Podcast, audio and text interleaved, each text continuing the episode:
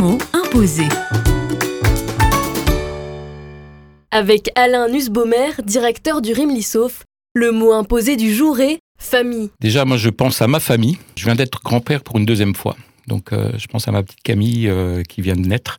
Et quand je pense famille, je pense aussi à toutes les familles qu'on accueille au Rémissof en tant que demandeurs d'asile. Je vois toutes ces familles qui défilent, euh, l'une après l'autre. Ça fait depuis 2010 qu'on les accueille. Des familles parfois qui souffrent, des familles qui ont des histoires, des familles qui, au départ, sont très timides, mentent et au fur et à mesure de la confiance, des familles qui deviennent plus ouvertes, qui racontent, qui partagent, et avec qui on vit des moments extraordinaires. Des familles qui euh, sont contentes parce qu'ils reçoivent le statut de réfugiés, des familles qui pleurent parce qu'ils doivent repartir dans leur pays là où ils sont euh, pas bien, des familles euh, qui s'enfuient, de qui on n'entend plus jamais parler, des familles qui reviennent pour dire merci.